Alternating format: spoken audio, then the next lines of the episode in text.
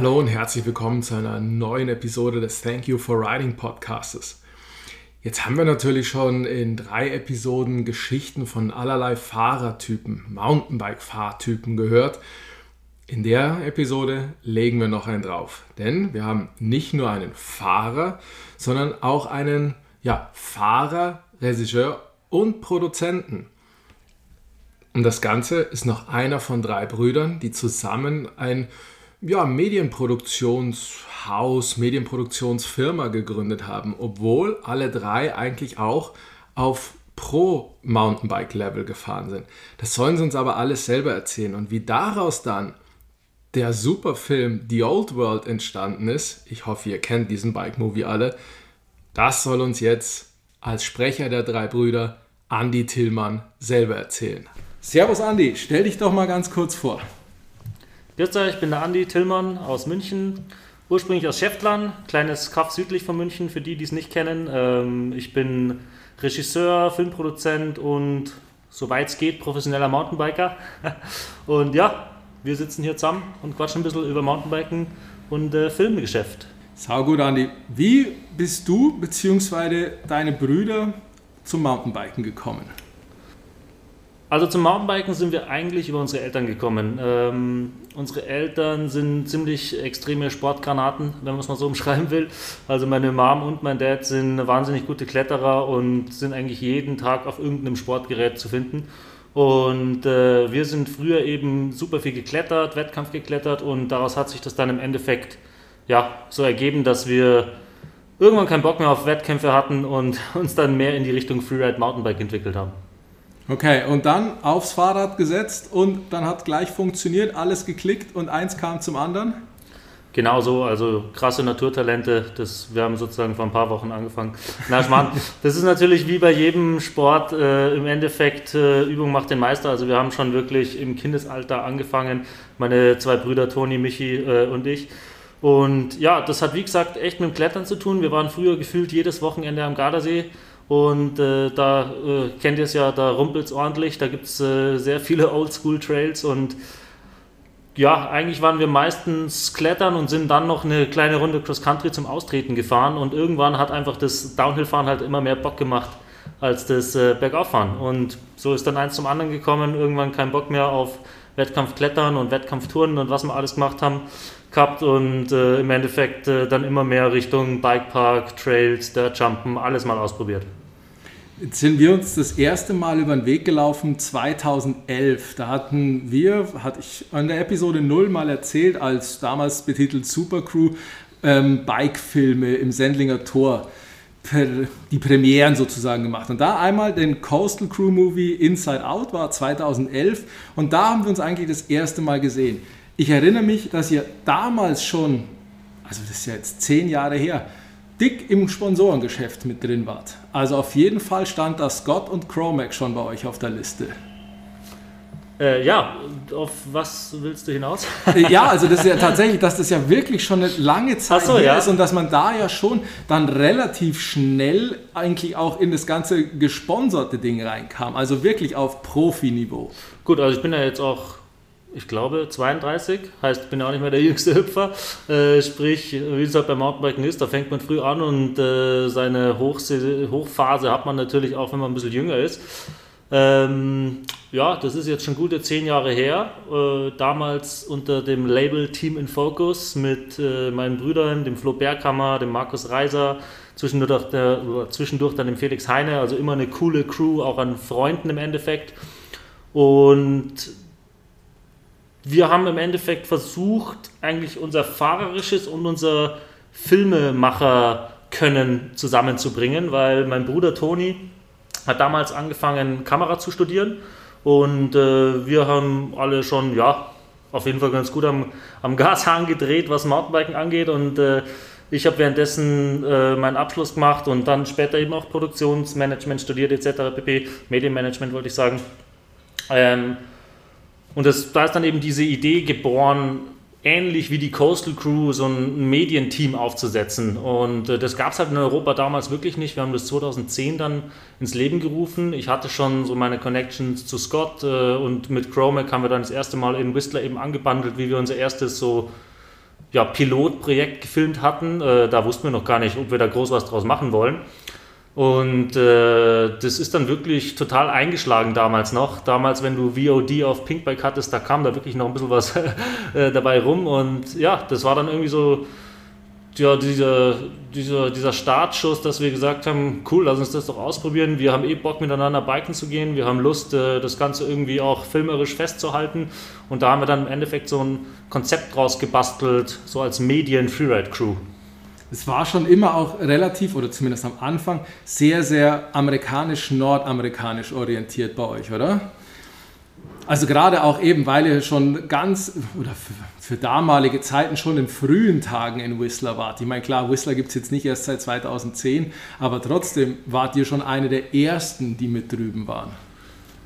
Boah, ja, also ob wir jetzt welche der ersten, die mit drüben waren, weiß ich jetzt nicht, aber wir hatten auf jeden Fall diese, ja, diesen Wahnsinns-Support von unseren Eltern, dass die halt auch Bock auf Biken hatten. Also meine Mom äh, Ende 50, mein Vater schon Ende 70 äh, und die sind beide noch auf dem Bike unterwegs und die waren eben auch immer mit uns drüben in Whistler und sind da den, den Die Park Eltern waren mit dabei? Die Eltern waren immer mit dabei. Mit meiner Mom ah, waren wir erst äh, vor zwei Wochen in Gauting beim äh, Trails fahren, also die haben immer noch richtig Lust und das ist einfach total cool.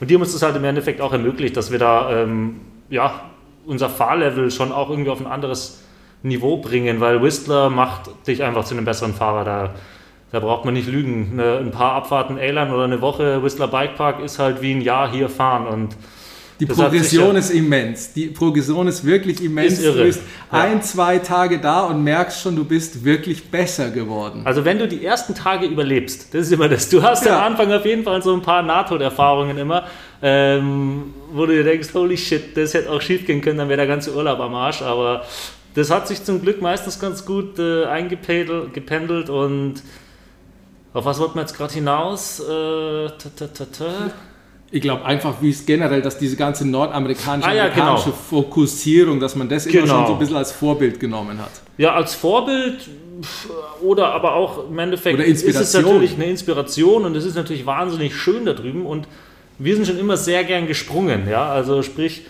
bei uns gab es vor allem damals noch super wenig Auswahl an coolen Trails mit Airtime und äh, deswegen, klar, die Male, wo wir dann drüben waren, haben wir auch gesagt, hey, lass uns auf jeden Fall hier was drehen weil äh, das gibt es halt bei uns nicht.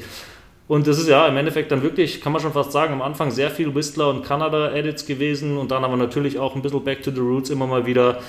Italien mit rein, äh, hat sich da mit reingestohlen und am Ende wurde es dann natürlich schon äh, professioneller und ähm, auch weiter gefächert mit eigener Red Bull-Serie, wo wir nach Namibia, Island, Alaska, you name it, äh, gefahren sind. Also das war dann schon echt auch Wahnsinn, was wir da mit dem Team in Focus erleben durften. Genau, bevor wir da nochmal ganz kurz drauf kommen, eine, eine ja, nette Anekdote. Ich hatte in der vergangenen Episode mit Tibor Simai gesprochen und eben durch Zufall, nur als das Mikrofon schon aus war, eben gesagt, dass ich mich mit dir treffe, um die nächste Episode zu machen. Da ist er fast ausgeflippt vor Freude, weil er gemeint hat, hey, die drei, das sind die besten Freerider, die Deutschland je hervorgebracht hat und die nie die Aufmerksamkeit bekommen haben, die sie eigentlich verdient hätten. So, ja. Weil er meinte, ihr habt irgendwie es nie entweder selber geschafft, diesen Draht zur Presse zu kriegen oder wurdet von der Presse so halb umgangen. Fühlt sich das für euch auch so an? Das kann man tatsächlich, ja, boah, also dieses Kompliment, Tibor in aller Ehren, vielen, vielen herzlichen Dank, äh, ist natürlich ein, ein gescheiter Claim, gibt natürlich Wahnsinnsfahrer in, in äh, Deutschland äh, mit dem Kabani, Scholze und whatever. Da gibt es natürlich schon Top-Leute. Aber klar, wir waren damals auf jeden Fall, oder ich fahre auch jetzt noch natürlich äh, gerne und viel, ähm, denke ich, auf einem sehr guten Level. Und ja, es stimmt schon. Auf jeden Fall hat die deutsche Presse das Ganze nie wirklich aufgenommen. Das kann man tatsächlich so sagen. Pinkbike, Vital, äh, die amerikanische Presse, da waren wir um einiges mehr vertreten und auch um einiges bekannter als äh, in den deutschen Gefilden, wenn man so will. Also wenn man in Whistler im Bikepark war, da kamen dann die Schreie, ja, Team in Focus und in Deutschland äh, kannte uns, glaube ich, seltenst jemand. Ja, ich weiß auch nicht, woran das lag. Also ich habe natürlich schon immer versucht, viel in Pressearbeit zu, zu investieren auch, aber das kann ich dir auch nicht genau sagen, ähm, woran es lag. Es ist aber natürlich auch so, dass wir unser Writing immer ein bisschen als Nebenberuf gesehen haben auch, weil wir eben ja auch unsere Filmproduktion aufgebaut haben und einen anderen Fokus hatten. Ähm, sprich, es war halt immer auch nur ein Teil davon und man hätte natürlich noch mal mehr Gas geben können in, in die Mountainbike-Richtung, aber wir haben halt gesagt, hey, wir finden es äh, cool so, was wir machen, was wir da erleben dürfen und äh, wir nehmen mit, was geht. Ja, und dann, du hast ja schon gesagt, ihr wart jetzt überall schon auf der Welt. Biken ist vielleicht relativ zu sehen, aber eben mit Alaska, mit Namibia, das waren schon auch geile Sachen. Oder also ich, ich mag auch immer noch den Etna-Edit. Also der ist einfach, das ist schon Wahnsinn. Ja klar, das ist natürlich echt was, das will ich nicht missen. Also im Endeffekt, wenn man dieses Konzept Team in Focus natürlich anschaut, geht es irgendwie darum, immer irgendwelche neuen, coolen Ecken sich rauszusuchen, um wieder ein neues Video zu erschaffen. Sprich, äh, je exotischer, je unbekannter, umso besser. Und äh, mein, das Herzstück war da sicher unser Namibia-Edit, weil das war wirklich so das, was am meisten eingeschlagen ist. Das hat irgendwie jetzt, glaube ich, äh, ich würde jetzt sagen, kumuliert wahrscheinlich 25 Millionen Klicks oder so, allein auf YouTube 21, was, glaube ich, immer noch eine ganz gute Zahl ist. Ähm, aber ja, Edna war so der, der, das war tatsächlich unser allererstes Filmprojekt als Filmproduktionsfirma. Ah, okay. Das, das, war dann sozusagen schon unter einem anderen. Das war dann Label. nicht mehr in Focus, sondern das war noch wieder in Focus als Athleten, aber mit damals hieß es Moment Pictures äh, als unsere Filmproduktionsfirma und das war der Startschuss für unsere eigene Filmproduktionsfirma. Ah, okay. So, und dann ist das Mountainbiken ein bisschen weniger geworden und die Filme mehr. Ja, wenn man so will. Also es war dann im Endeffekt äh, echt so, dass ich eigentlich fast, ähm, oder wir halt auch, eigentlich nur noch zum Radlfahren gekommen sind auf den Projekten. Das war schon wirklich so, da musste man sich dann schon immer gut pushen, wenn dann die Kamera an war, weil man so wenig zum Fahren gekommen ist, dass, äh, ja, wie soll ich das sagen? Also im Endeffekt, wenn man halt eine eigene Firma hat, jeder, der weiß, jeder, der gegründet hat, jeder, der äh, Verantwortung in der Richtung hat, der weiß, dass da einfach wahnsinnig viel äh, Arbeit anfällt und auch wenn du, wenn du eine Vision hast, wo es hingehen soll, dann kannst du 24-7 nur dann dem Projekt arbeiten. Und dann hatten wir sozusagen zusätzlich noch unser Team und diese Projekte, die wir einfach noch als Baby weiter pflegen wollten, äh, weil es halt auch verdammt viel Spaß gemacht hat. Und äh, irgendwann ist es dann tatsächlich schon die letzten Jahre ein bisschen eng geworden mit dem Biken und da kommen wir dann später noch dazu. Die letzten zwei Jahre waren dann heftig. Da, sind mir da, da bin ich fast gar nicht zum Fahren gekommen, sind mir die Haare ausgefallen und äh, jetzt endlich ist wieder alles ganz gut im Lot und ich komme auch echt viel zum Radfahren. Also stressbedingt. Stressbedingt, genau, ja, ja richtig. Also Filmproduktion ist echt äh, schon ein stressiges Metier. Okay, aber dann, dann lass uns da auch wieder vorne anfangen. Eines Tages seid ihr aufgewacht und habt euch gedacht, Mensch, lass uns einen Bikefilm machen. Nein? Äh, nee, nee, gar nicht. Also, das kommt jetzt darauf an, worauf du hinaus willst. Ob du jetzt auf Old, willst, äh, Old World willst genau, oder also, auf unsere Produktion erstmal im Generellen. Nee, also je nachdem, wie du anfangen willst. Also, wir können auch über die Videoproduktion reden. Ich hatte jetzt tatsächlich die Old World im Kopf. Okay. Ich kann ja noch kurz ein bisschen eben vorwegnehmen, wie das Ganze sozusagen entstanden ist. Also, wie gesagt, mein Bruder hat ja Kameramann studiert, Toni. Ähm, der dritte im Bunde, der Michi, äh, hat äh, dann noch Grafikdesign studiert und hat bei Serviceplan äh, in, auf Agenturseite gearbeitet und ich habe Medienmanagement studiert. Und deswegen hat es halt eh schon so ja, genial. eigentlich alle Hände, die ihr braucht. Perfekt, hat eigentlich schon super cool ineinander gegriffen, weil jeder so sein Metier hatte und jeder auch so seine Stärken ausspielen konnte. Und ähm, es war dann eben 2000, jetzt müsste ich lügen, 13 haben wir dann gegründet. Äh, da war ich eben beim Red Bull Media House auch gerade und habe diese Idee äh, von Into the Dirt gepitcht und die fanden es eben sehr cool. Wir als Produktionsfirma, weil sie unseren Style cool fanden, als Filmemacher und als Athleten konnte man halt natürlich ganz gut Hand in Hand so Projekte umsetzen. Und das war dann auch der Startschuss, wo wir gesagt haben, hey, jetzt machen wir dieses Team in Focus auch schon so lang.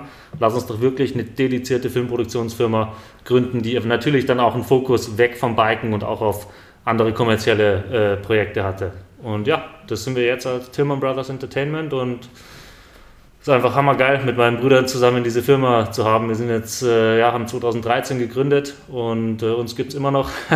heißt, das läuft.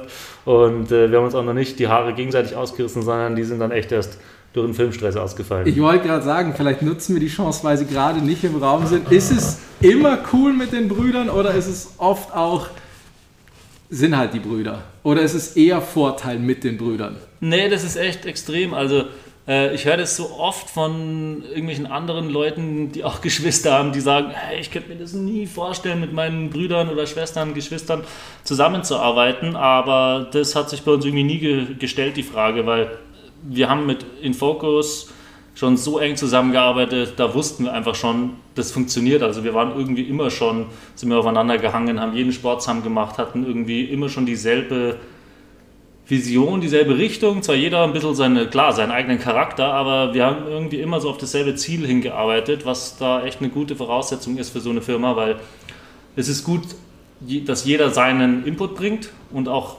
immer vielleicht mal leicht in eine andere Richtung will, aber wenn man dasselbe Grundziel hat und auch denselben Stil, ähm, dann funktioniert das wirklich äh, einwandfrei und über die letzten Jahre, also das könnte ich echt an einer Hand äh, abzählen, wo es dann mal vielleicht ein bisschen gekracht hat, aber richtig gekracht hat es noch nie bei uns. Ja, aber das ist doch super, dann bleibt es hoffentlich auch so. Ja, bin ich mir ganz sicher. So, und dann kamen ja tatsächlich diverse Projekte auch, also wirklich mal weg vom Mountainbiken, auch eher auf Commercial-Seite die sich dann die letzten Jahre eher so bei euch ja, gefestigt haben in der Tillman Brothers Welt, um dann zu sagen, jetzt versuchen wir es nochmal mit einem richtig großen Mountainbike-Film?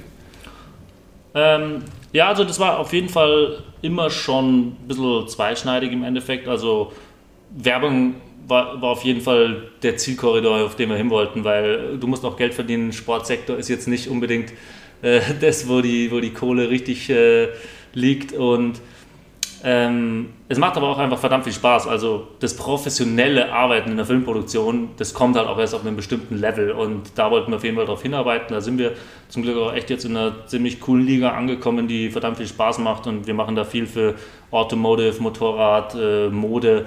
Und das macht auch überhaupt nichts, dass das nichts mit Mountainbiking zu tun hat, weil da geht es einfach um die filmerische Idee und jedes Projekt ist anders, hat immer einen anderen Anspruch, das macht einfach verdammt viel Spaß und ich glaube auch nur deswegen machen wir den Job, weil irgendwie jedes Projekt immer wieder cool ist, immer wieder einen anderen Anspruch hat, du mit anderen Leuten zusammenarbeiten musst, das immer eine Teamleistung ist. Also als Einzelkämpfer kommst du hier nicht weit und das ist auch echt, äh, das macht echt verdammt viel Spaß. Aber klar, Mountainbiken war immer so ein zweiter Fokus, den wir hatten. Also wir haben ja weiterhin auch bis vor, ich glaube 2018 haben wir dann Team in Focus aufgehört, weil wir dann einfach gesagt haben, so jetzt ist es dann einfach too much, das auch noch weiterzuführen nebenbei. Ähm, aber das war natürlich dann schon immer noch super viel Arbeit auch und waren da immer noch äh, tief verknüpft in die Mountainbike-Welt und sind es natürlich auch immer noch. Ähm, und ja, das war dann auch tatsächlich die Zeit, wo wir dann wirklich mit der Vorproduktion von The Old World angefangen haben. Und da kann ich ja mal ein bisschen zurückrudern noch. Also wirklich das Projekt Old World ist schon äh, eine langfristige Nummer. Also ich glaube, die erste Idee hatte ich, äh, da müsste ich jetzt lügen, ich glaube 2015. Ähm, da waren wir nämlich mit Winnie T und Martin Söderström auf einer Produktion in Alaska eben und Martin war damals mega hyped, mit uns eben nach Alaska auf diese Filmproduktion zu fahren, weil es auch irgendwie eine seiner ersten wirklichen Filmproduktionen waren. Mhm. Und das konnte ich mir halt fast nicht vorstellen, bis ich dann auch mal so ein bisschen ja, mir selber vor Augen geführt habe, dass so ein Superstar wie Martin zum Beispiel noch nie in einer fetten Produktion damals war. Und leider das, hat er sich das dann. Ungleichgewicht amerikanische Fahrer Enorm. zu europäischen Fahrern. Genau, das war so ein bisschen der, ja, der, der Ausschlag. Also wir hatten davor schon immer mal wieder so aus der In-Focus-Zeit äh, so Kommentare, hey, wollt ihr nicht mal was Längeres machen als diese Kurzedits? Sprich, so diese Idee war schon immer so ein bisschen im Hinterkopf. Und ähm, diese rein europäische Idee von Allworld, die kam dann eben wirklich eigentlich auf diesen Fakt Martin Söderstrom, weil wir, weil wir dann gesagt haben, hey, das kann es ja echt nicht sein, dass so jemand wie Martin und dann könnte man damals eben, wie diese Idee gekommen ist, auch weiterzählen, äh, was für sich, ein Thomas Genon, äh, Shimon Gotchek, whatever, da gibt es so viele Amerika äh, europäische Fahrer, die noch nie in irgendeiner fetteren Filmproduktion waren, weil es halt alles sehr amerikanisch basiert ist. Also die großen Filmproduktionen sitzen halt in Amerika und klar hast du dann dadurch einfach einen anderen Bezug zu Athleten, zu Locations und deswegen war das auch immer alles wahnsinnig äh, amerikanisch und das war dann so wirklich der Grundpfeiler für die Idee Old World, die alte Welt. Hat auch nichts mit New World Disorder zu tun übrigens. Also wenn das jemand denkt, das war irgendwie nie die Idee und das kam auch erst im Nachhinein mal kurz auf. Also Old World hat nur was mit dem alten Kontinent zu tun, mit Europa. Ähm, dass wir gesagt haben, hey, lass uns mal was machen über europäische Fahrer, europäische Landscapes, europäische Sprache, äh, ja, Riding-Szene im Endeffekt. Und daraus hat sich dann so nach und nach dieses Konzept entwickelt. Und dann klemmt man sich ans Telefon und ruft erstmal alle an, die man gerne dabei hätte.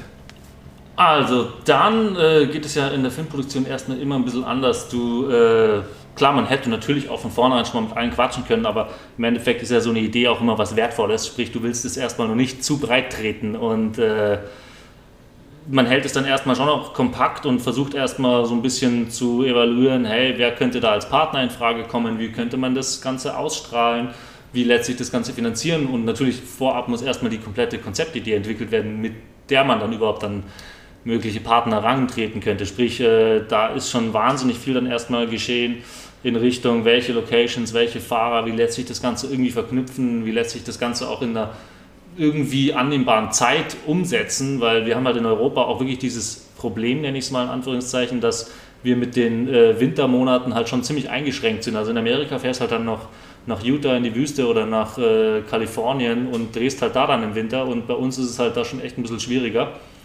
Ähm, aber da komme ich dann noch dazu. Ja, und witzigerweise muss man schon auch ehrlicherweise sagen, äh, das das Projekt Old World ist eigentlich bei einem, ist ja kein Geheimnis, haben ja mit äh, Red Bull zusammen das äh, Thema umgesetzt und ich hatte dann mal ein Meeting ähm, und dann ist dieses, habe ich eigentlich ganz andere Konzepte vorgeschlagen und so mit einem Nebensatz diesen Film erwähnt und äh, da habe ich gleich in den Augen gesehen, ey, die das haben Bock auf den Film, das ja, ist es eigentlich ist und das haben sie auch ziemlich klar gesagt, hey, lass uns doch da mal ein bisschen mehr äh, darüber sprechen, weil klar, für mich war das eine coole Idee, aber äh, oder für uns natürlich. Und, ähm, aber es ist natürlich auch ein Mammutprojekt. Also sprich, wenn du irgendwie gerade schon voll in der Commercial-Welt drin bist, so ein Film ist ja schon irgendwo was, auch was dich erstmal bremst. Also das haben wir schon gemerkt, da kann ich auch noch ein bisschen was dazu erzählen. Ähm, ja, und dann kamen erst so diese Gespräche mit dem Red Bull Mediaos zusammen, hey, wir hätten da Bock drauf, wie könnten wir das Ganze angehen auch. Wir hatten aber immer komplette kreative Freiheit, was das Thema anging.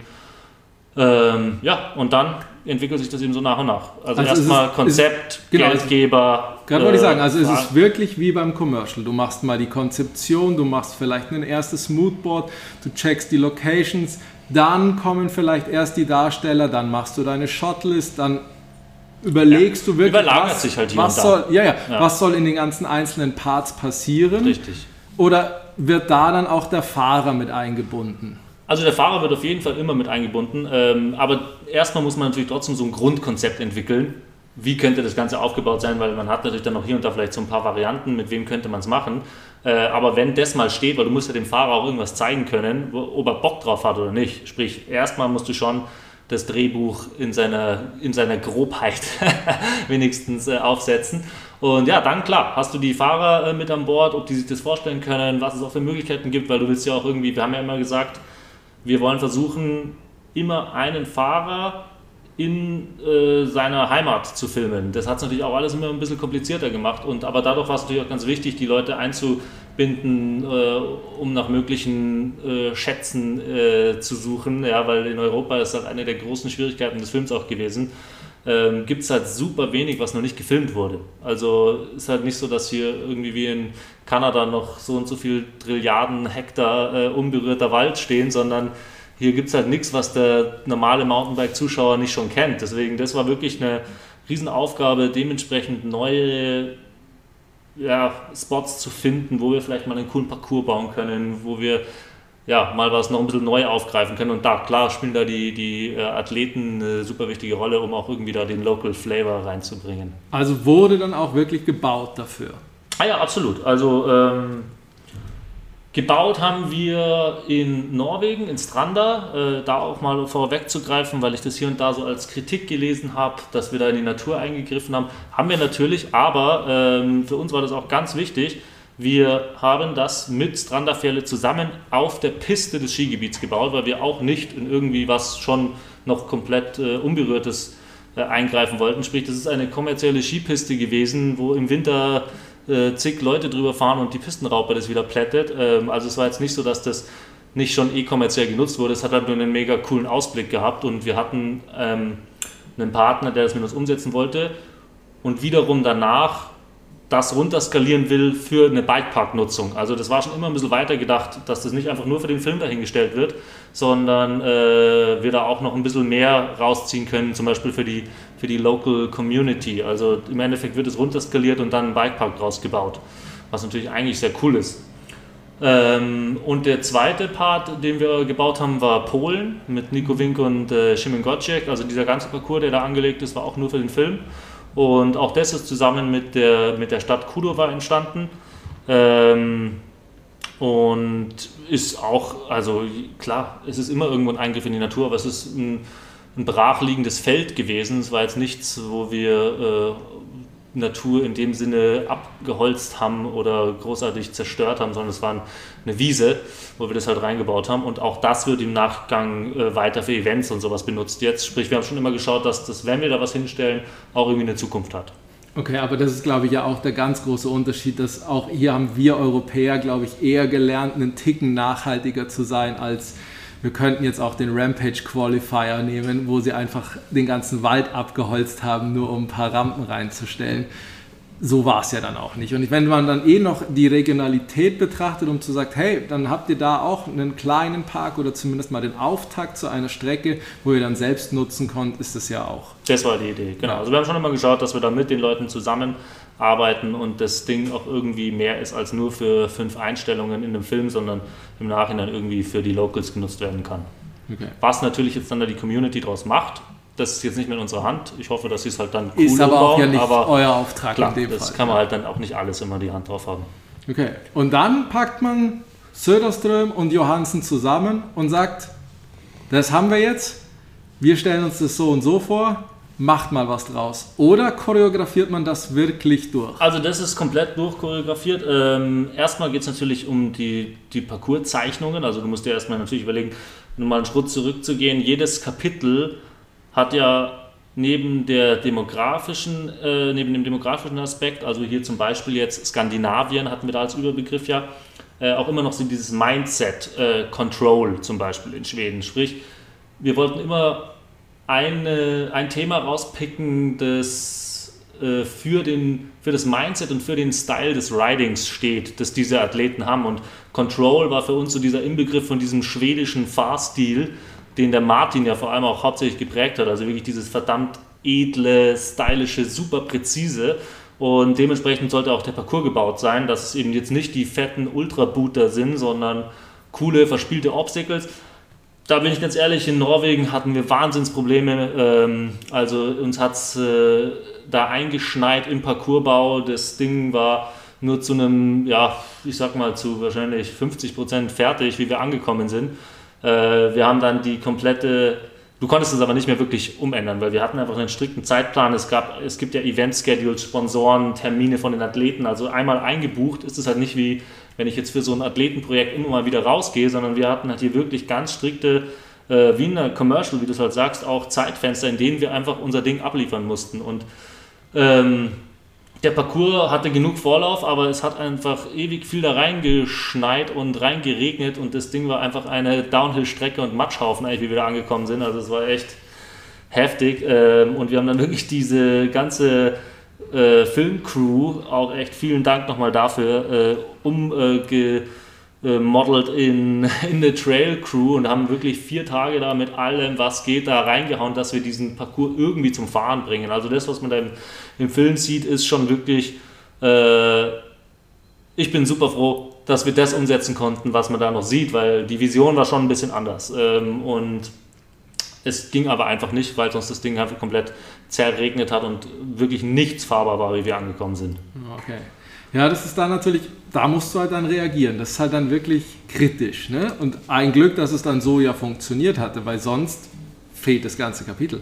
Richtig, genau. Also wir haben dann eben auch versucht, noch ein bisschen mehr Trailriding einzubauen. Äh, haben ja dann mit Martin noch den Trail-Part auch gemacht. Zum Glück gab es da auch verdammt schöne Trails mit Aussicht, um das Ganze auch noch ein bisschen länger und größer zu machen. Aber ja, du musst dann reagieren, das Beste rausholen im Endeffekt. Ähm, die Jungs haben auch alles gegeben. Also Martin und vor allem auch Simon Johansson äh, haben wirklich so ultra viel geschaufelt mit uns. Aber alle, wir haben wirklich vier Tage durchgeballert, äh, haben da Steine zerklopft mit Vorschlaghämmern und was weiß ich. Also es gibt ja auch die, die Serie Exposed auf unserer Website, tillmanbrothers.com, könnt ihr euch mal reinziehen. Da gibt es noch ein bisschen mehr äh, Hintergrundinfo zu dem ganzen Film äh, und da seht ihr auch ein bisschen was. Äh, ja, aber im Endeffekt, das Norwegen-Projekt war echt schwierig. Äh, Wetter, immer Regen, immer Wind immer bedeckt. Äh, die Drohne hat es gleich am ersten Tag zerlegt. Dann mussten wir da irgendwo im hintersten Eck von, von Norwegen versuchen, eine neue zu holen. Haben wir über Nacht Express äh, hingekriegt, kommt die an, ist sie auch kaputt. Dann scheiße zurück. Die nächste bestellt, die kam dann an, aber konnte nur die Hälfte von dem, was sie eigentlich können soll. Äh, und ja, und so weiter. Also es war echt ein tougher Shoot. Oh Mann. Und dann, weil es noch nicht kalt genug war, ist man noch mit T in den Schnee gefahren.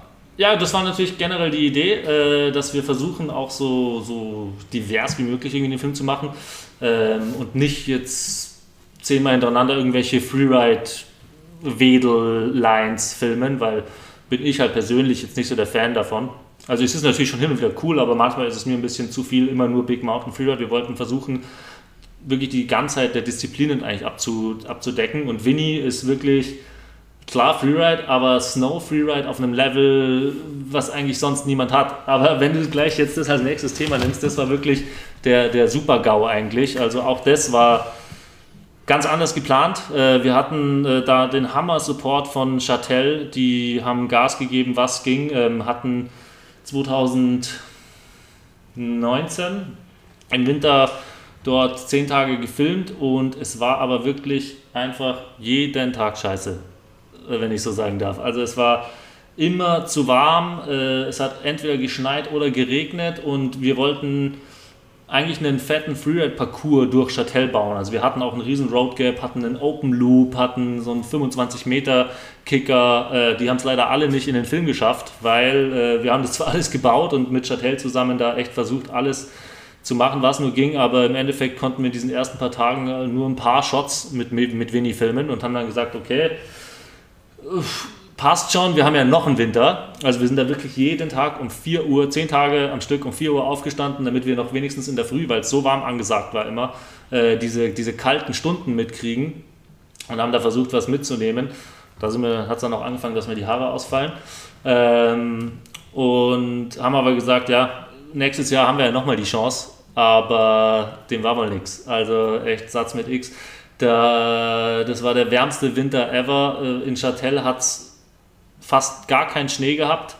Äh, die Talabfahrt war nicht mal offen. Also wir hatten wirklich jede Woche irgendwie Krisencall mit Jim von Châtel, die eigentlich auch schon in der Nacht die Jumps wieder vorgebaut hatten. Aber jeden Tag sah es schlechter aus als davor, obwohl es tiefster Winter war. Sprich, irgendwann mussten wir uns damit auch abfinden, dass wir gesagt haben, ja gut, dann müssen wir irgendwie diesen Part zu einem Winter-Sommer-Part ummodeln. Und ähm, ist ja dann zum Glück auch ziemlich nice geworden. Also Winnies Part ist äh, auf jeden Fall einer meiner Favorites, weil Winnie generell einfach fährt wie kaum ein anderer. Und äh, seine Local Trails sind zwar schon ziemlich ausgenudelt gewesen, aber wir haben halt gesagt, hey, da gibt es immer was Neues. Und Winnie hatte zum Glück auch richtig Bock und wir haben dann ein paar coole Features mit ihm zusammengebaut, äh, hatten da auch wieder Support von seinen Freunden, die das zusammen mit uns dann kurzfristig hingestellt haben. Und äh, ist dann zum Glück echt ein schöner Partner geworden. Ja, ist Wahnsinn. Also glaubt man jetzt nicht, wenn man ohne diesem Hintergrundwissen diesen Film sieht, weil eigentlich hätte er ja ganz anders ausschauen sollen. Ganz anders. Ja. in, in anderen Teilen auch noch. Oder haben wir jetzt durch Zufall äh, ja, die, doch, die, doch. die, die zwei also schlimmsten Das Projekt gepickt? war echt ein schwieriges Projekt. Äh, Das äh, sehen natürlich die Leute beim Zuschauen dann nicht. Ähm, Also mit Rachel hatten wir natürlich auch das Problem, wir waren eigentlich, deswegen ist der Part von ihr zum Beispiel verhältnismäßig kurz, weil wir waren eigentlich nur zum Location Scouten bei ihr und haben schon ein bisschen was gefilmt. Und dann hat sie sich ja ihre Achillessehne gerissen. Also der Shoot war eigentlich erst später im Jahr angesetzt mit ihr. Und dann hat sie sich die Achillessehne gerissen. Dann konnten wir im Endeffekt leider nicht mehr äh, mit ihr filmen, äh, wie es dann so halbwegs ausgeheilt war, weil wegen Corona hat sich ja die ganze Produktion verschoben. Durften wir aber nicht mehr rüber, weil es dann Lockdown in England gab. Sprich, wir haben dann äh, Chris Seeger nochmal äh, mobilisiert, dass er doch mal noch ein bisschen mit ihr rausgeht und was shootet. Aber auch da äh, hatten wir schon mehr geplant als das, was es dann leider geworden ist, weil ihr Part ist ein bisschen zu kurz geraten für das, was wir da mal äh, uns vorgestellt hatten. also wir haben immer alles versucht, so geil wie möglich dann umzusetzen. Das klingt jetzt hier ein bisschen negativ. Äh, nee, nee, also nicht. Wir haben versucht, das, äh, das immer das Optimum rauszuholen, aber so eine Filmproduktion, wenn man dann wirklich alles immer nur in diesen Slots drehen kann, die man halt dafür definiert, einfach aus verschiedensten Faktoren, die damit reinspielen, aus verschiedenen Gründen, ähm, ja, muss man dann einfach in dieser Zeit versuchen, das umzusetzen, was geht. Und Verletzungen, Wetter, andere Einflüsse haben halt immer einen riesen, einen riesen Einfluss, ja. Ja, also ich habe es jetzt auch tatsächlich gar nicht als negativ empfunden, weil ich kenne jetzt das Endprodukt und das kann man ja wirklich nur wärmstens empfehlen, um zu sagen, da siehst du das halt auch alles nicht und das ist natürlich der Knaller. Ja. So und jetzt kommt natürlich diese Haarkomponente.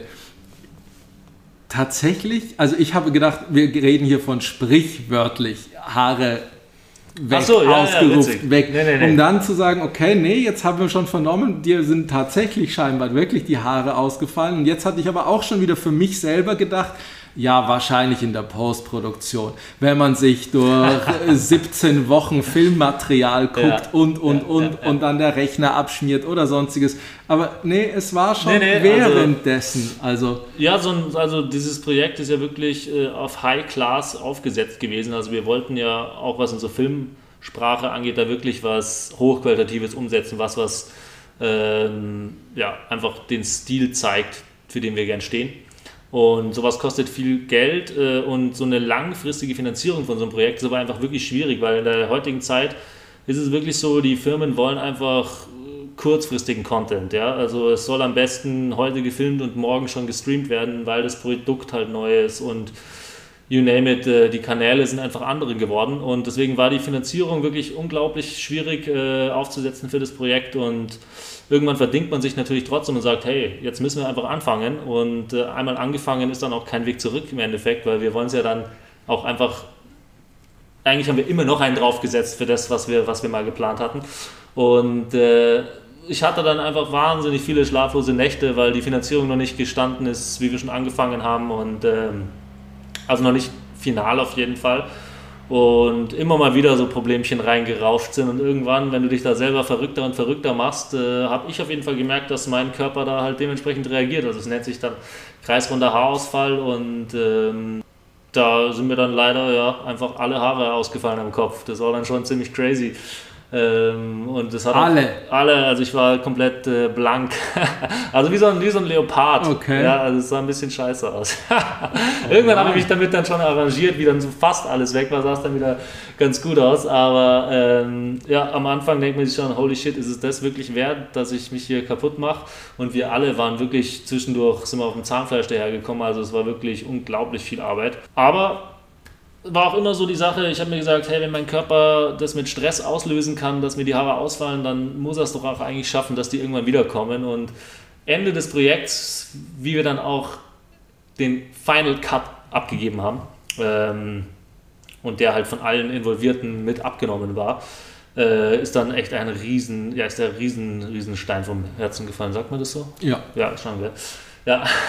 Und ähm, ab da hatte ich mich dann auch schon so ziemlich mit der, mit der Frisur, nenne ich es mal, abgefunden. Und mit dem Look. Dann, ja, genau. Und wie es dann jetzt wirklich so alles äh, entspannter geworden ist und ich mich auch selber mit mir so arrangiert habe, dass jetzt wieder alles passt, ist es dann zum Glück jetzt wieder schön nachgewachsen. Ein Glück, weil dann kann man in der Retrospektive auch wieder drüber lachen. Währenddessen war es wahrscheinlich eher nicht ganz so witzig. Das war ja. jetzt natürlich schon extrem, aber wie du schon auch gesagt hast vorher mit Schaufeln und allem möglichen, wirklich geschont habt ihr eigentlich gar niemand bei der Produktion. Weder euch noch die Fahrer, weil selbst wenn man auch hier, wie du es gesagt hast, das Behind-the-Scenes-Material bei euch auf der Seite anschaut, auch was ihr für Aufnahmetechniken genommen habt, mit dem ganzen Kamerazeug vorweg, nebenher, parallel zu fahren, auch das ist ja bestimmt nett, weil man den Shot kriegen will, aber alles außer entspannt. Absolut, also wir wollten wie ich es vorhin schon gesagt habe, also wirklich den Film so hochqualitativ wie möglich aufsetzen und dementsprechend haben wir auch immer gesagt, was ist der beste Bildstil pro Disziplin. Also wir haben versucht, eigentlich pro Kapitel immer ja, den Bildstil dementsprechend anzupassen. Und das heißt zum Beispiel in La Poma haben wir eine Cable Cam mit High-Speed Phantom Camera aufgesetzt, um diese Komplexität der Sprünge zu zeigen. Äh, bei Trailriding haben wir einen Rucksack entwickelt, wo wir einen Gimbal draufgeschnallt haben. Den bin ich dann zum Beispiel gefahren. Toni hat ihn geschwenkt, Michi geschärft oder Jürgen, äh, je nachdem, wer gerade AC war. Und ähm, wir haben wirklich super viel in, ja, in hoch, ja, hochwertige und aufwendige Kamera-Setups investiert, weil wir, wenn du auch einmal anfängst, willst du halt nicht, dass der nächste, das nächste Kapitel nicht dementsprechend aussieht. Sprich, das musste man natürlich schon durchziehen.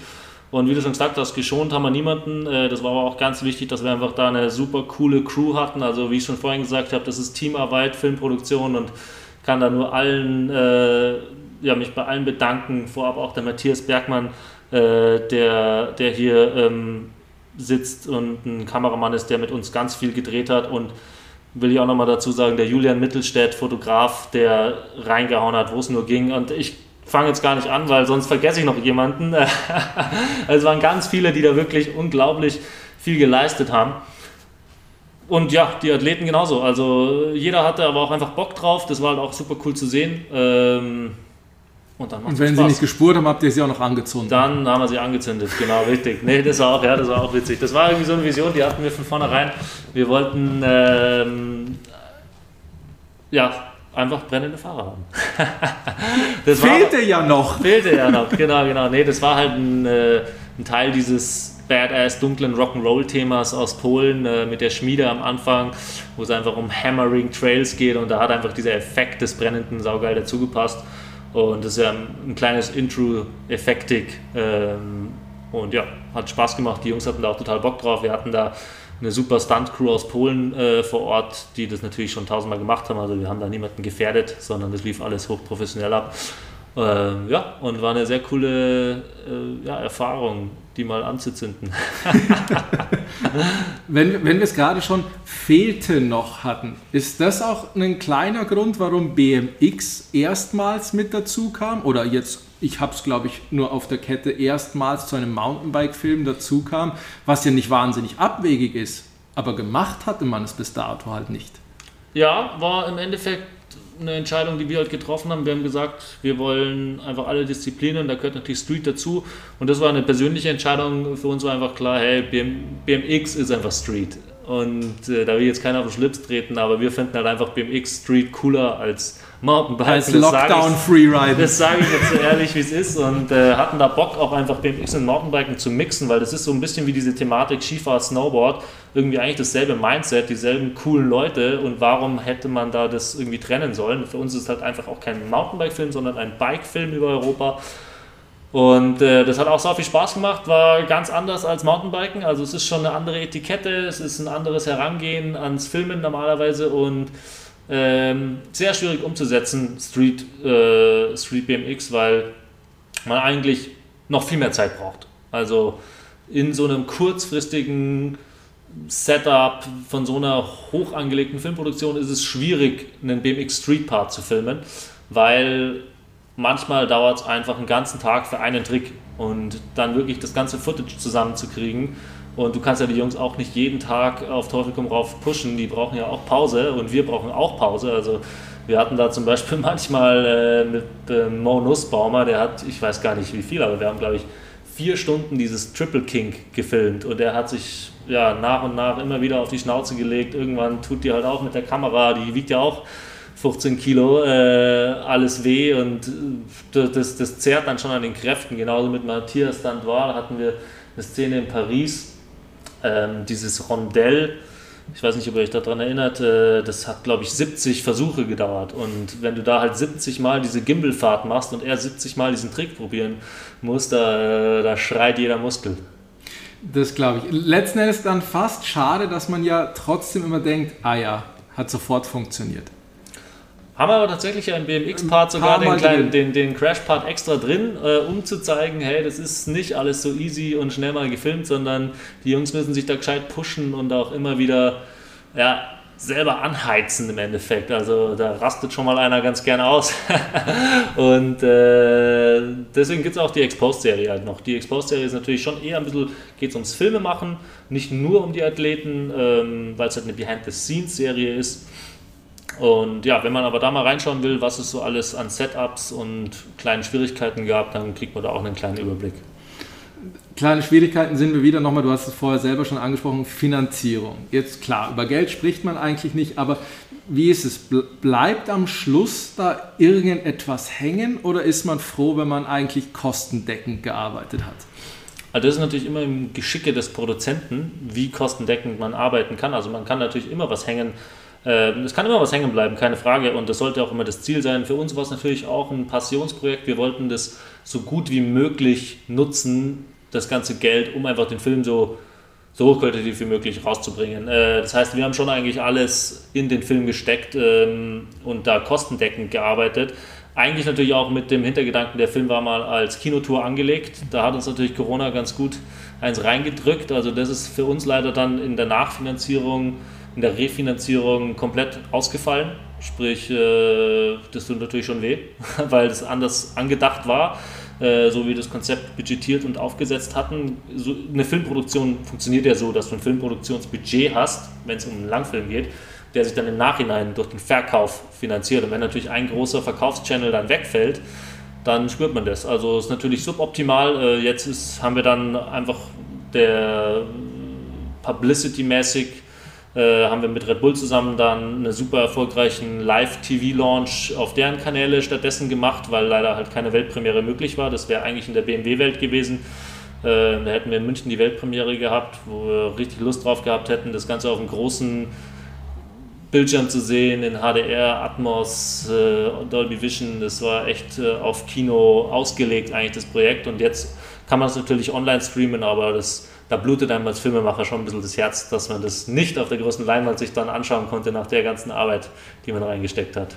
Und vor allen Dingen, weil ich es auch tatsächlich, glaube ich zumindest, geschafft habe, dass eigentlich davor nahezu keine Snippets, keine Pieces, kein irgendwas veröffentlicht wurde.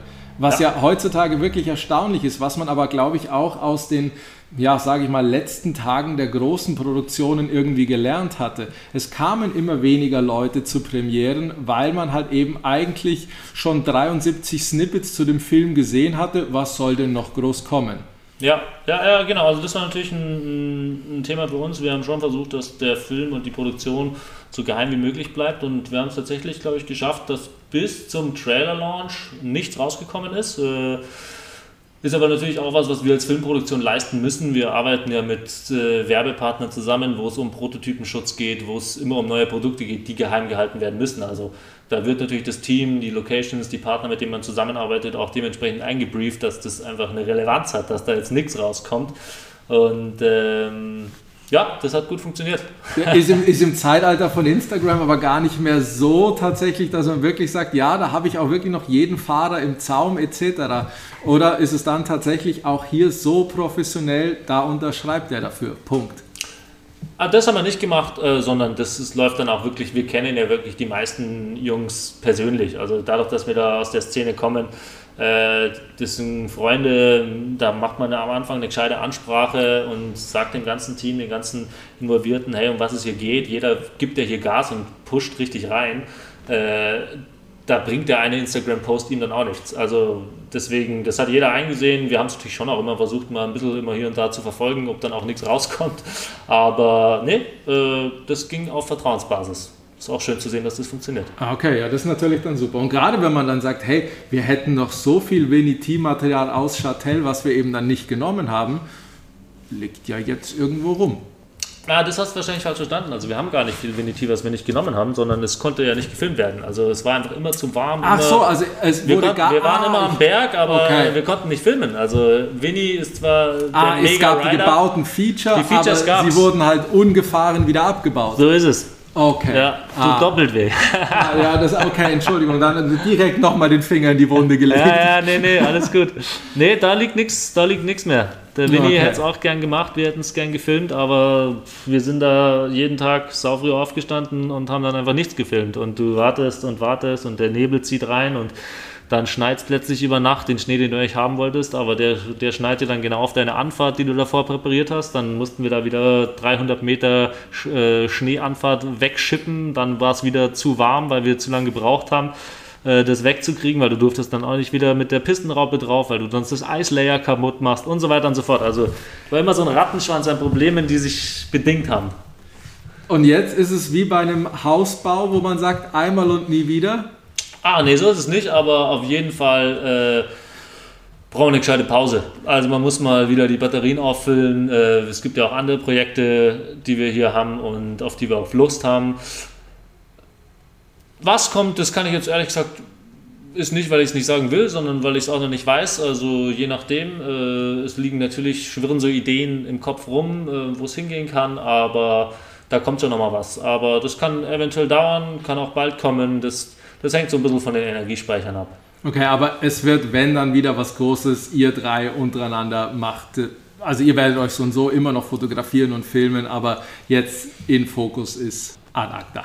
In Fokus, nee, in Fokus gibt es nicht mehr. Äh, ich persönlich fahre einfach noch weiter, so, so viel es geht und habe auch richtig Bock, noch Gas zu geben als Biker. Also mir macht es gerade mehr Spaß. Morgens mal schnell Pumptrack fahren? Ja, so ungefähr. Also ich versuche echt gerade tagtäglich irgendwie auf dem Radl zu sitzen und das funktioniert zum Glück auch ganz gut im Moment, weil es jetzt endlich wieder heller und schöner wird. Ähm, und ich habe schon auch noch Lust, hier und da mal ein Filmprojekt zu machen, aber in Fokus in dem Sinne ja, ist ad acta, aber wir drei Tillmänner, uns gibt es ja noch und who knows, vielleicht drehen wir auch mal wieder was über uns.